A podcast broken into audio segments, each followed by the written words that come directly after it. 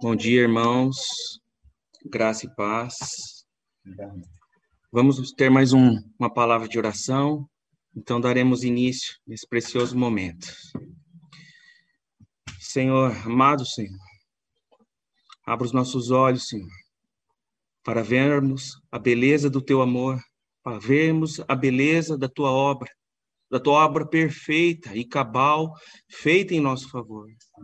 Que o seu nome seja glorificado. Fala conosco, Senhor. Nos ajude.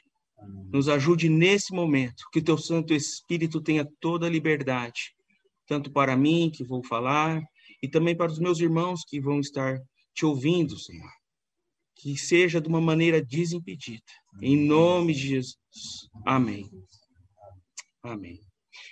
Gostaria que os irmãos abrissem comigo o Evangelho de João, capítulo 13, o versículo 1, por favor. Evangelho de João, capítulo 13, versículo 1.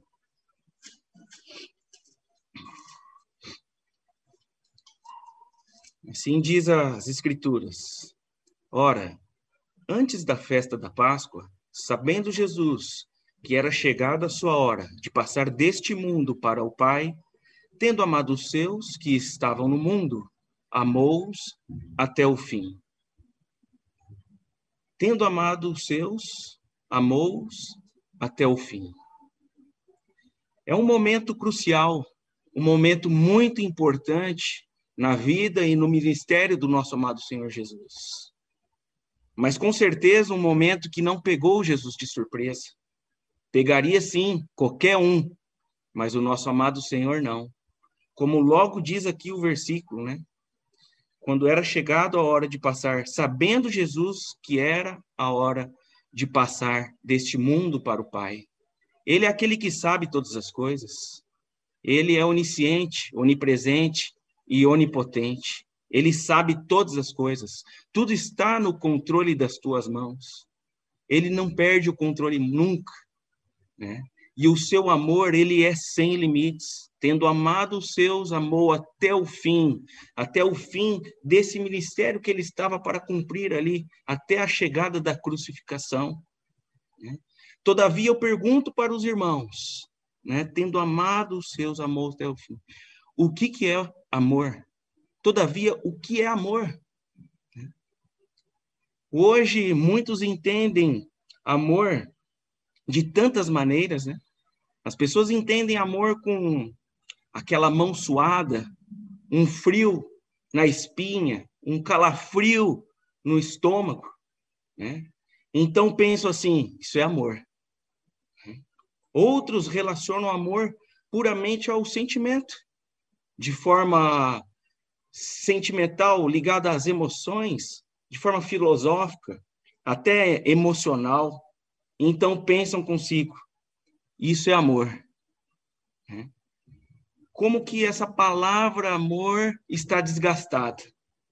Um servo do passado, um homem de Deus do passado, chamado John Mackay, disse certa vez, ele afirmou que uma das artimanhas e principais artimanhas de Satanás é esvaziar o conteúdo das palavras. Né? E o que nós podemos dizer, né, olhando para o mundo, o significado dessa palavra amor uma palavra tão desgastada no mundo? Não para nós que somos povo de Deus, não para nós que conhecemos o verdadeiro amor, mas para o mundo, esse conceito da palavra amor, né? Para outros, para tantas pessoas, aquela paixão inflamada, indomável, né? uma, uma paixão, aquela questão passional. Se vocês pararem para pensar, né? entre tantos crimes que são cometidos, entre eles existe o crime passional, é o crime cometido por causa de uma emoção descontrolada. No entanto, eu volto a perguntar a vocês, meus irmãos: todavia, isso é amor? O que é amor? Eu gostaria que vocês abrissem comigo, para a gente ver o que é amor da perspectiva celestial, o que é amor da perspectiva do Pai, o que é amor da perspectiva do nosso amado Senhor Jesus. Abram comigo no livro de Coríntios, É um trecho muito conhecido das Escrituras, 1 Coríntios capítulo 13. Por gentileza.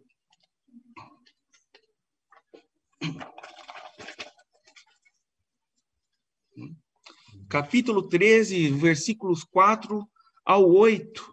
Só a primeira parte do versículo 8. A palavra diz assim: O amor é paciente, é benigno, o amor não se arde em, ciúmes, não se ufana, não se ensoberbece, não se conduz inconvenientemente, não procura os seus interesses, não se exaspera, não se ressente do mal, não se alegra com a injustiça, mas regozija-se com a verdade. Tudo sofre, tudo crê, tudo espera, tudo suporta. O amor jamais acaba. Vejam só, são palavras que o apóstolo Paulo coloca aqui no capítulo 13, um capítulo até pequeno, vamos dizer assim, é, muito pertinentes no contexto da igreja de Coríntio.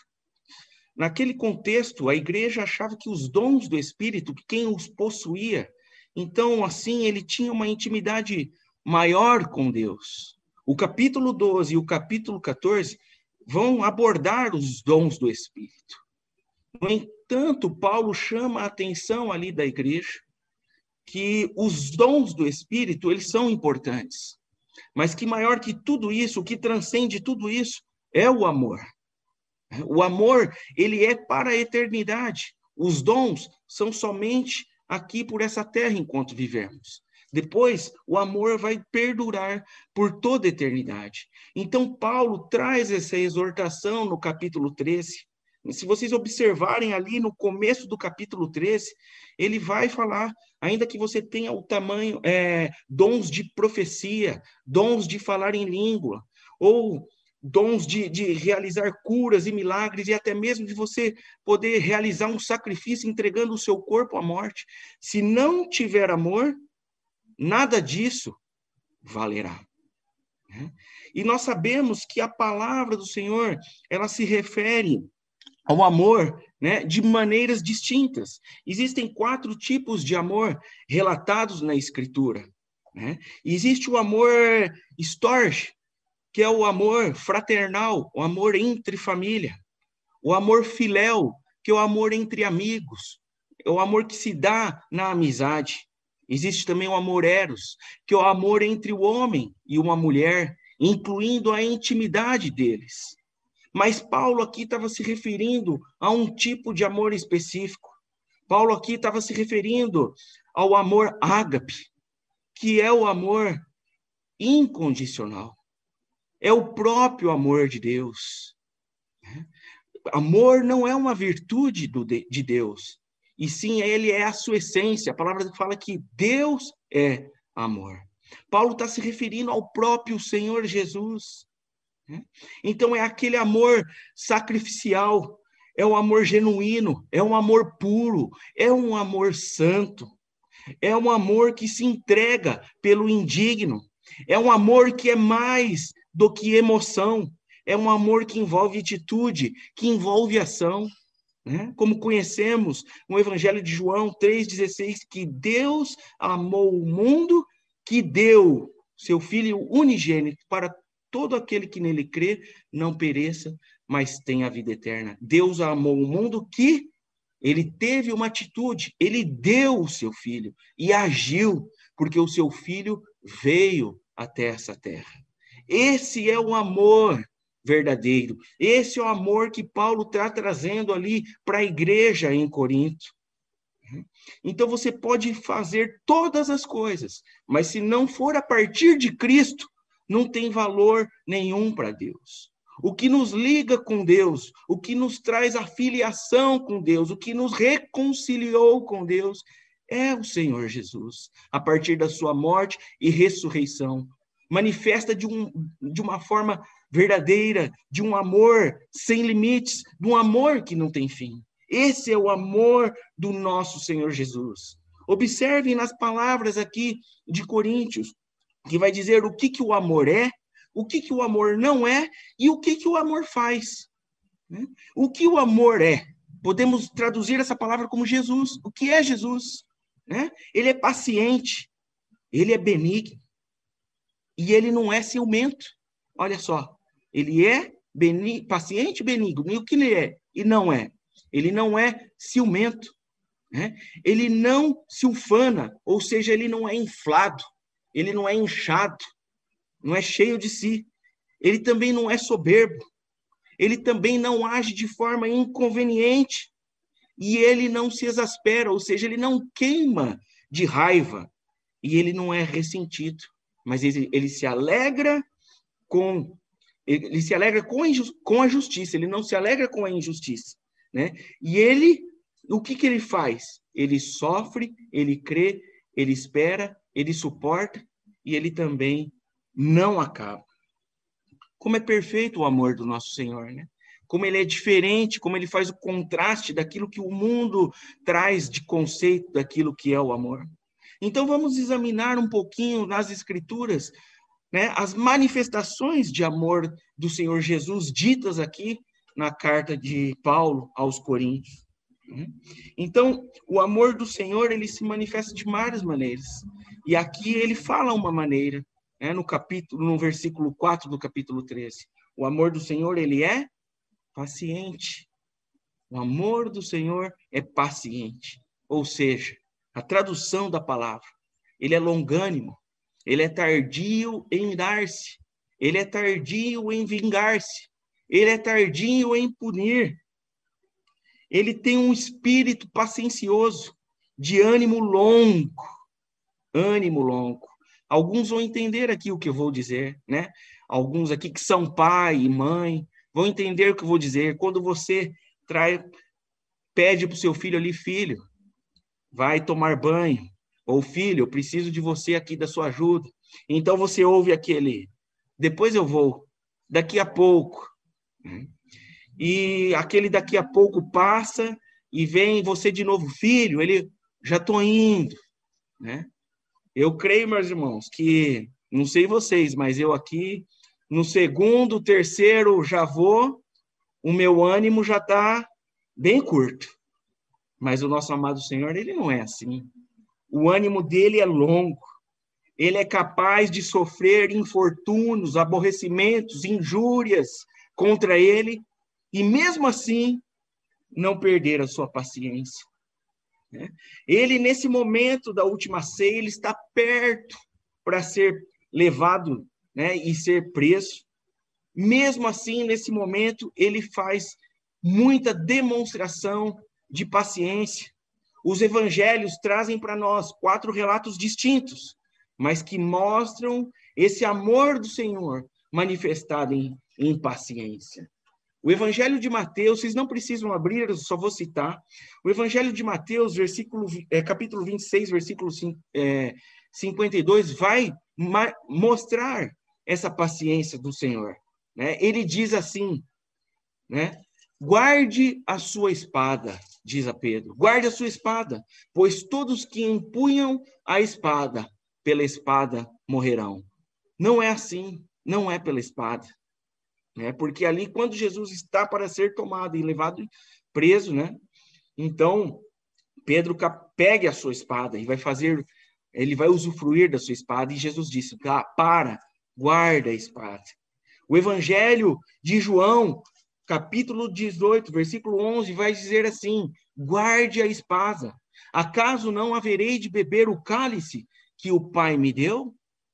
Curioso é o significado dessa palavra cálice. Essa palavra cálice é uma designação divina, seja ela favorável ou não. É considerado até um presente. Né? Imagina um presente desfavorável. Mas o nosso amado Senhor Jesus, ele tem um amor sem limites, ele tem uma paciência que não se acaba. Ele é longânimo, ele é longo para perder a paciência. Então, ele é capaz de suportar uma situação desfavorável. E não para por aí. No Evangelho de Marcos, capítulo 14, versículos 48 e 49, ele vai dizer: Estou eu chefiando uma rebelião para que vocês venham me prender com espadas e varas? Todos os dias eu estava com vocês, ensinando no templo, e vocês não me prenderam. mas as escrituras precisam ser cumpridas. Como quem diz: Eu sei a vontade do Pai, eu conheço aquilo que o Pai quer fazer. Então vocês podem me levar, podem me levar, eu não vou revidar. Mas o amor dele não para por aí. No Evangelho de Lucas, ele também vai manifestar a sua paciência e junto com isso já uma outra um outro aspecto da manifestação do amor do Senhor, que é a sua benignidade. Né? E a tradução dessa palavra é ser gentil, ser bom, é usar de bondade, é ir além, é ir além. E Jesus demonstra isso de uma, de uma forma maravilhosa. Ele mostra a sua paciência e a sua bondade, descrita aqui no livro de, no Evangelho de Lucas, capítulo 25, versículo 50, 22, é, versículo 51. Jesus disse: Basta. E tocando a orelha do homem, ele o curou. Que coisa mais preciosa. Que manifestação de amor preciosa do nosso amado Senhor Jesus. Muito paciente e ainda digno de usar a bondade para aqueles que estão usando de maldade com ele. Quem é capaz de fazer isso, senão o nosso amado Senhor Jesus? Só Ele é capaz de usar de paciência, só Ele é capaz de usar dessa bondade, pagando o mal com o bem. Né? Essa mesma bondade que diz lá em Romanos, capítulo 2, versículo 4, que nos conduz ao arrependimento. Isso mesmo, meus irmãos. Nós que andávamos perdidos, contrário aos caminhos do Senhor, nós que o rejeitávamos, nós que o feríamos e que muitas vezes ainda ferimos, né? ele usa de bondade para conosco. A palavra fala que a bondade do Senhor dura para sempre. A palavra fala que a bondade do Senhor nos persegue. O que seria de nós se não fosse a paciência do Senhor e a sua bondade, meus irmãos? o que seria de nós? É.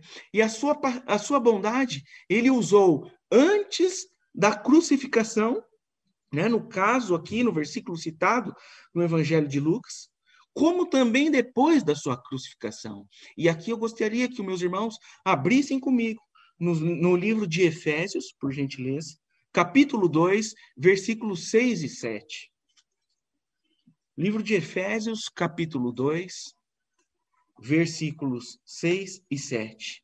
Assim diz as Escrituras: Deus nos ressuscitou com Cristo e com ele nos fez assentar nos lugares celestiais em Cristo Jesus, para mostrar nas eras que hão de vir a incomparável riqueza da sua graça, demonstrada em sua bondade para conosco em Cristo Jesus.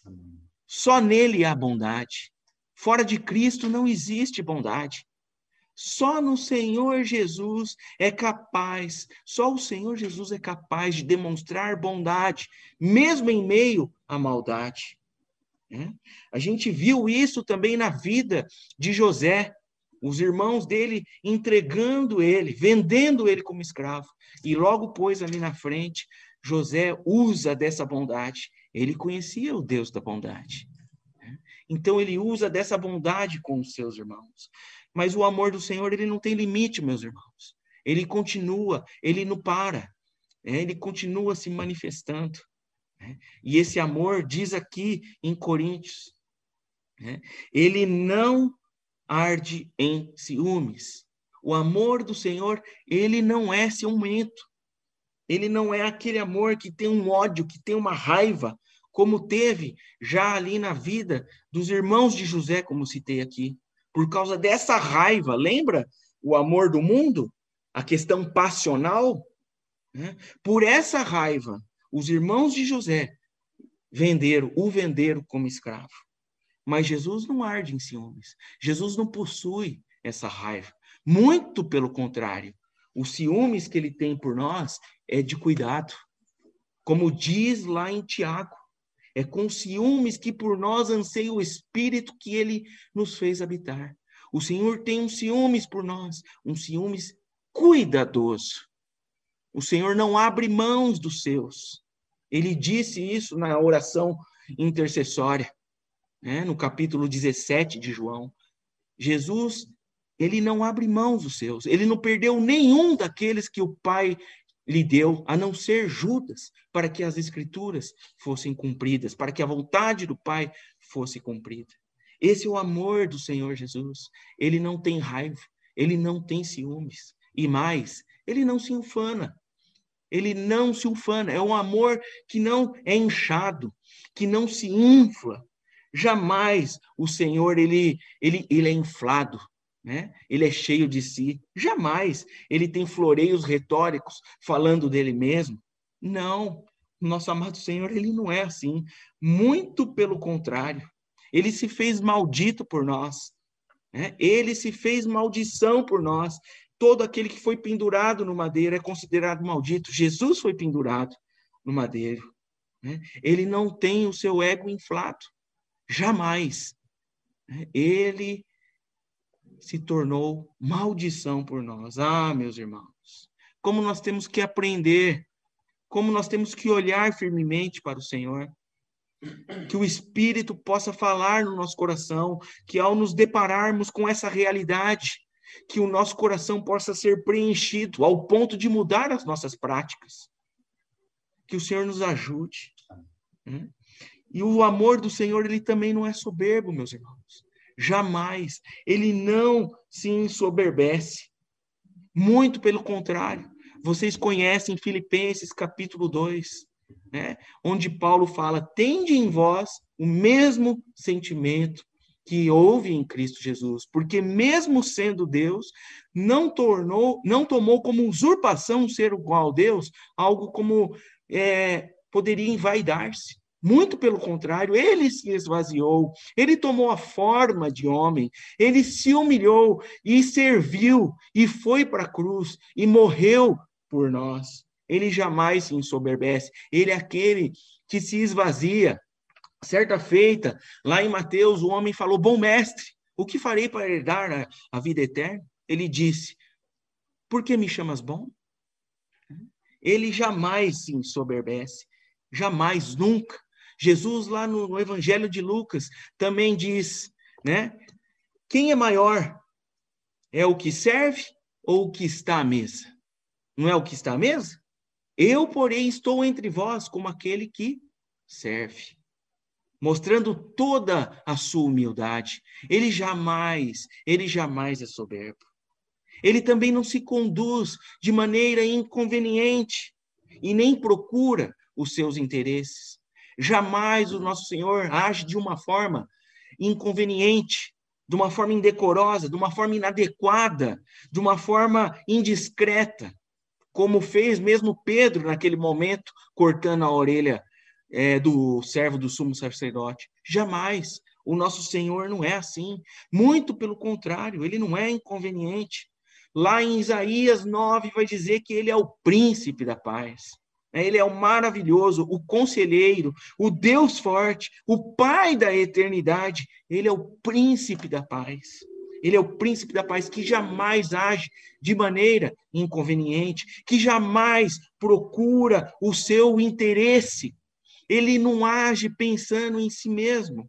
Jamais. O seu amor, ele não é egocentrado, mas o seu amor, ele é outro centrado, ele é voltado para o outro. Assim é o amor de Jesus. É um amor inexplicável, é um amor que nos constrange. Ele é um amor que pensa no outro. Assim ele fez ali na última ceia. Ele cingiu a toalha. Ele cingiu a toalha e foi lavar os pés dos discípulos. Glória ao nome do Senhor Jesus. Bendito é o nome do Senhor Jesus. Quem é um rei como esse que lava os pés dos seus discípulos, dos seus súditos. Não há um rei como nosso Senhor Jesus, meus irmãos. Ele lavou os pés dos seus discípulos. Há um Senhor maior do que esse? Há um Senhor mais precioso que ama dessa forma como ele nos ama? Ele cingiu a toalha e lavou os pés dos discípulos. E Pedro, o que, que Pedro fez? Novamente, novamente, ele agiu de forma inconveniente. Novamente, não, o meu pé você não lava. E Jesus diz para ele: se eu não lavar os seus pés, você não tem parte comigo. Novamente, ele, de forma inconveniente, ele falou: então lava o corpo inteiro. Jesus disse para ele: você não precisa lavar o corpo inteiro, somente os pés. Ah, que exemplo de amor, que exemplo de paciência, de bondade, de conveniência, de amor voltado ao outro que tem o nosso Senhor Jesus. Né? Mas o amor do Senhor, meus irmãos, ele não tem limites, ele não para, ele não cessa. Né? O amor do Senhor é uma coisa inexplicável. Né? O amor do Senhor, ele também não se exaspera do, e não se ressente do mal. Ele não é um, um amor que é, é raivoso, que fica com bronca. Ele não é um amor ressentido. Ele não é melindroso. Ele é um amor que está sempre predisposto a não se ofender. Ele sempre está buscando o melhor nas outras pessoas. Ele não imputa mal. Ele não é hipersensível. A hipersensibilidade é orgulho. E o antídoto contra o orgulho é esse amor. O amor que não se exaspera, o amor que não se ressente do mal. E esse amor, meus irmãos, ele nunca, ele não cessa. Ele é um amor que não se alegra com a injustiça, mas regozija-se com a verdade. Deuteronômio, capítulo 32, versículo 4, vai dizer assim: Ele é a rocha, as suas obras são perfeitas e todos os seus caminhos são justos. Deus é fiel. Quem não comete é, é Deus fiel, que não comete erros. Justo e reto ele é. Ele não se alegra com a injustiça. Ele é totalmente justo, ele é o caminho, ele é a verdade, ele é a vida. Romanos 14, 17 vai dizer que o reino de Deus não é comida nem bebida, mas justiça, paz e alegria no Espírito do Santo. Ele é a nossa alegria, ele é a nossa justiça, ele é a verdade que nos liberta. Assim é o amor do Senhor. E o que esse amor faz, meus irmãos? Esse amor faz o quê? Ele tudo sofre, tudo crê, tudo espera, tudo suporta. Esse amor jamais acaba. Ele tudo sofre. O significado dessa palavra é proteger, abrigar, preservar, através do ocultamento, manter longe algo de ameaça. Nós sabemos que a palavra de Deus fala que o amor dele cobre uma multidão dos nossos pecados. Esse é o amor do Senhor. É um amor que cobre os nossos pecados. É um amor que tudo crê, tudo crê. Jesus, naquele momento que estava para ser crucificado, num momento de, de angústia profunda, onde ele chega a suar sangue, ele se dobra, se ajoelha e fala: Pai, se possível, afasta de mim esse cálice. Se não, contudo, seja feita a tua vontade. Esse é um amor que tudo crê, que sabe que todas as coisas cooperam para o bem. Sabe que a vontade do seu Pai, ela é boa, ela é agradável e ela é perfeita. Esse é um amor que tudo crê, é um amor que jamais desiste. Esse é um amor do nosso Senhor Jesus. Esse também é um amor, gente, que tudo espera. É um amor que tudo espera. É um amor que jamais acaba. Ele é um amor que vê adiante. Ele não é que ele tenha um otimismo diante da, da, da, da realidade, mas ele recusa, ele recusa aceitar o fracasso, tendo o olho, os olhos fitos lá no final, lá no final, como nosso irmão Léo compartilhou no domingo à noite, é o final feliz. No final, o final vai ser feliz. Então Jesus, ele olha além do tempo, ele está além do tempo. Então ele é capaz de tudo esperar. Ele é o amor que tudo espera. E ele também é um amor que tudo suporta. Ele suporta. Ele suporta sofrer em nosso lugar. Ele abre mão do seu direito para o direito, para o nosso direito. Meus irmãos, ele abre a mão do seu direito por nós. Ele abriu mão do seu direito por nós. Lá na carta aos Coríntios, né, Paulo trazendo essa exortação de amor, é, muito pertinente no contexto da igreja de Coríntios, um pouquinho mais para trás, ali de 1 Coríntios, no capítulo 6, no versículo 7, ele vai dizer à igreja: Meus irmãos, é muito vergonhoso haver litígios entre vocês. É muito vergonhoso que um irmão leva um ao outro ao tribunal. Porque não sofre injustiça? Porque não sofre o dano? Apontando para o amor do nosso Senhor Jesus. O Senhor Jesus sofreu toda injustiça. O Senhor Jesus sofreu todo o dano. Devemos aprender com ele também a sofrer. Jesus aprendeu por aquilo que padeceu. Ele é um homem de dores, sabe o que é sofrer. Esse é o nosso amado Senhor. Hebreus vai dizer que nós devemos ter os olhos fitados em Jesus, ele que trocou a alegria que lhe estava propostas, suportando a cruz, desprezando a vergonha. Esse é um amor valente, esse é um amor que tudo suporta. Esse é um amor sem limites do nosso amado Senhor Jesus. Né? Como diz aqui, quero terminar com essa frase do versículo 8 no capítulo 3 de 1 Coríntios. O amor jamais acaba. O amor do Senhor jamais acaba. Tendo amado os seus, amou até o fim, até o fim do seu ministério, da crucificação, e agora ele continua nos amando, sentado à direita de Deus, governando esse mundo, soberano sobre esse mundo. Ele nos ama, ele nos ama com amor incondicional. Ainda que por momentos possamos sofrer algum tropeço, o Senhor é aquele capaz de perdoar. O sangue de Cristo é capaz de nos perdoar e de nos justificar de todo o pecado. Esse é o sangue que cobre todo o pecado. Não há pecado que a morte e ressurreição de Cristo não possa perdoar. Ele pode perdoar todos os pecados, porque ele tem esse amor transcendente, ele tem esse amor incondicional. Louvemos a Deus nessa manhã por esse amor, por esse amor que nos atraiu, por esse amor que nos tirou das trevas, por esse amor que nos sustenta, por esse amor que é a nossa vida, que é a nossa alegria, que é a nossa justiça. É, lá no Evangelho de João, vai terminar o evangelho dizendo Jesus que nós devemos ter esse amor uns pelos outros. Um novo mandamento vos dou, que ameis uns aos outros como eu vos amei. E ele vai além, dizendo que o seu povo, os seus discípulos, a sua igreja, vai ser conhecida quando nós nos amarmos, assim como o Senhor nos amou.